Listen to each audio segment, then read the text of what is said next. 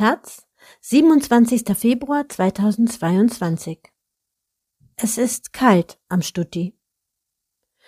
Am Stuttgarter Platz im Berliner Stadtteil Charlottenburg dringt das Elend mit Obdachlosigkeit und Drogen in die bürgerliche Komfortzone der Stadt. Aus Berlin Susanne Messmer. Unter der Brücke reihen sich die Matratzenstapel, Zelte mit Decken, Schlafsäcke, Einkaufswagen voller Plastiktüten, zerbeulte Pappbecher. Auf ein paar zusammengeschobenen Plüschmöbeln sitzen vier Männer mit drei Tagebärten. Sie rauchen, trinken Bier, unterhalten sich laut und machen Gesten der Hilflosigkeit, wenn sie auf Deutsch oder Englisch angesprochen werden. Etwas weiter hat sich eine jüngere Frau auf einer Matratze die Decke bis unter die Nase gezogen Sie schüttelt den Kopf auf die Frage, ob sie etwas sagen möchte.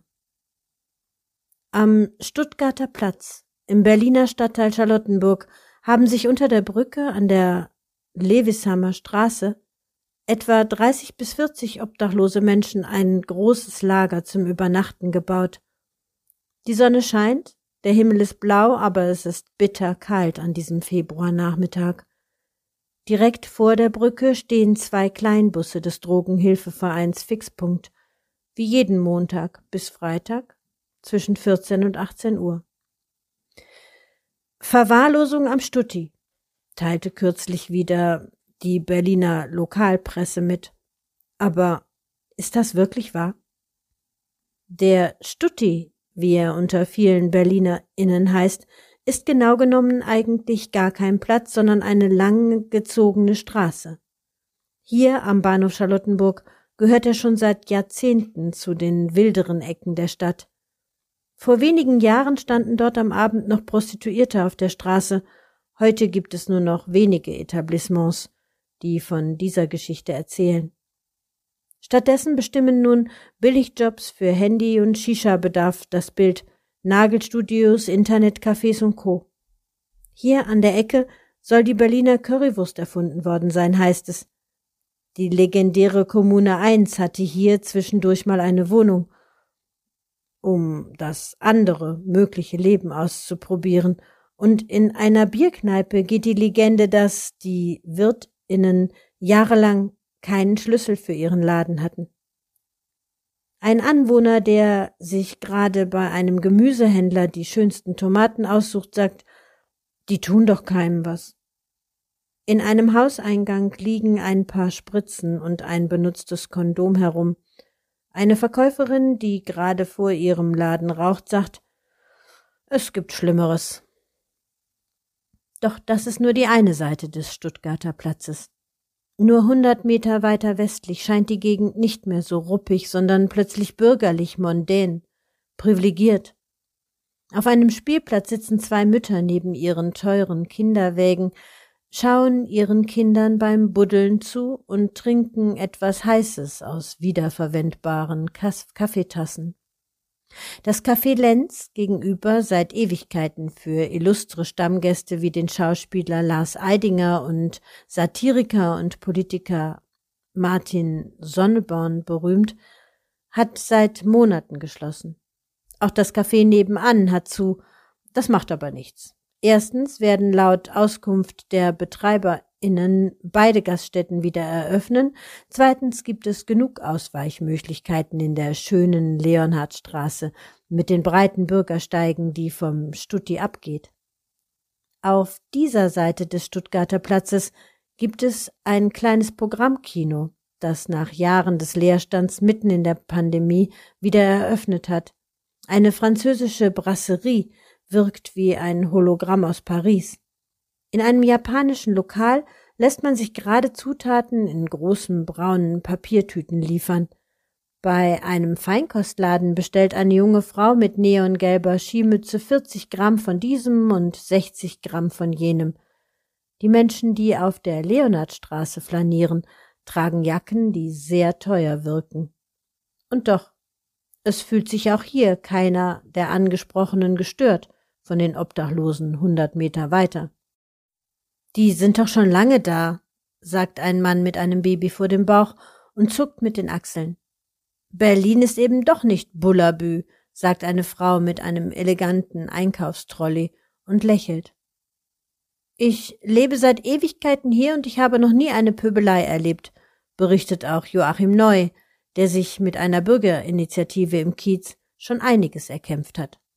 Vor Jahrzehnten hat er sich mit NachbarInnen gegen die Abschaffung der Bürgersteige in der Leonardstraße zugunsten des Autoverkehrs stark gemacht oder gegen den Bau einer Tankstelle da, wo heute der Spielplatz ist. Seit er in Rente ist, pflegt Neu eine alte Telefonzelle für den Büchertausch am Platz und kümmert sich immer wieder um die temporäre Verwandlung einer Straße in der Gegend in eine Spielstraße.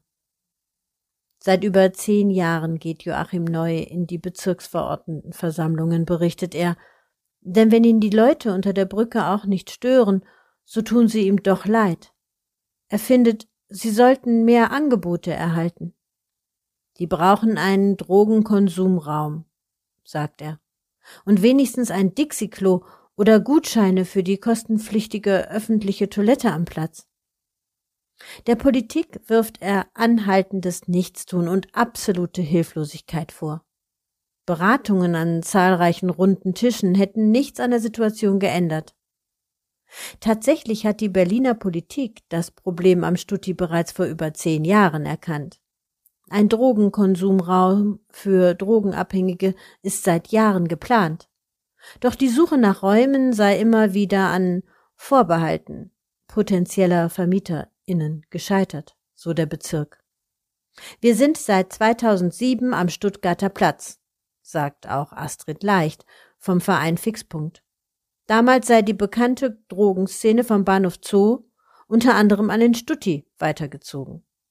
Und dass die Drogenkonsumräume an den privaten VermieterInnen scheitern, sagt sie, ist ein Problem, das es nicht nur am Stutti gibt.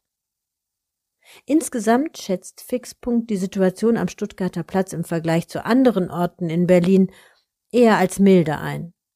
Die Obdachlosen dort würden von Politik wie Ordnungsamt geduldet, regelmäßig werde der Müll abgeholt, Räumungen stehen nicht zur Diskussion, immer wieder bringen AnwohnerInnen alte Möbel und Matratzen vorbei. Trotzdem wäre es gut, wenn hier bald etwas passieren würde, meint Astrid Leicht. Erst vor wenigen Wochen wurde im Berliner Stadtteil Mitte von Obdachlosen ein leerstehendes Haus besetzt. Der Bezirk hat mit dem Eigentümer eine Zwischennutzung vereinbart, aber Menschen werden aus vielen Gründen obdachlos. Nicht alle auf der Straße haben die Kraft und den Mut, auf diese vehemente Weise ihre Interessen und Rechte durchzusetzen. Das sehen auch die Grünen im Bezirk so die für den Stuttgarter Platz mitverantwortlich sind. Darum setzen sie auf Mehrgleisigkeit, sagt Fraktionsvorsitzender Sebastian Weise. Langfristig hofft man auf das Modellprojekt Housing First. Obdachlose werden unbefristet in einer Wohnung untergebracht und professionell betreut. Doch während es in Finnland, wo Housing First bereits seit 2008 zum Grundprinzip der Obdachlosenarbeit erklärt wurde, fast keine Obdachlosigkeit mehr gibt, haben in Berlin erst an die 80 Menschen einen Mietvertrag unterzeichnet. Das Modellprojekt soll jetzt erst ausgeweitet werden. Mittelfristig, berichtet Weise, gibt es den Plan für ein dreistöckiges Fahrradparkhaus mit integriertem Drogenkonsumraum in Trägerschaft von Fixpunkt. Wir hoffen, dass das ab 2024 gebaut werden kann, sagt er. Im Augenblick laufe das Bebauungsplanungsverfahren. Jetzt, so weise, muss vom Senat kurzfristig mehr Geld für Fixpunkt fließen, damit mehr Drogenhilfe am Platz angeboten werden kann. Es wird dunkel am Stuttgarter Platz und mit dem Verschwinden der Sonne wird es noch einmal ein paar Grad kälter. Unter der Brücke an der Lewissamer Straße liegen inzwischen ein paar Menschen mehr in ihren Zelten und auf ihren Matratzen als noch am frühen Nachmittag. Doch auch sie mögen lieber keine Stimme in diesem Text erhalten.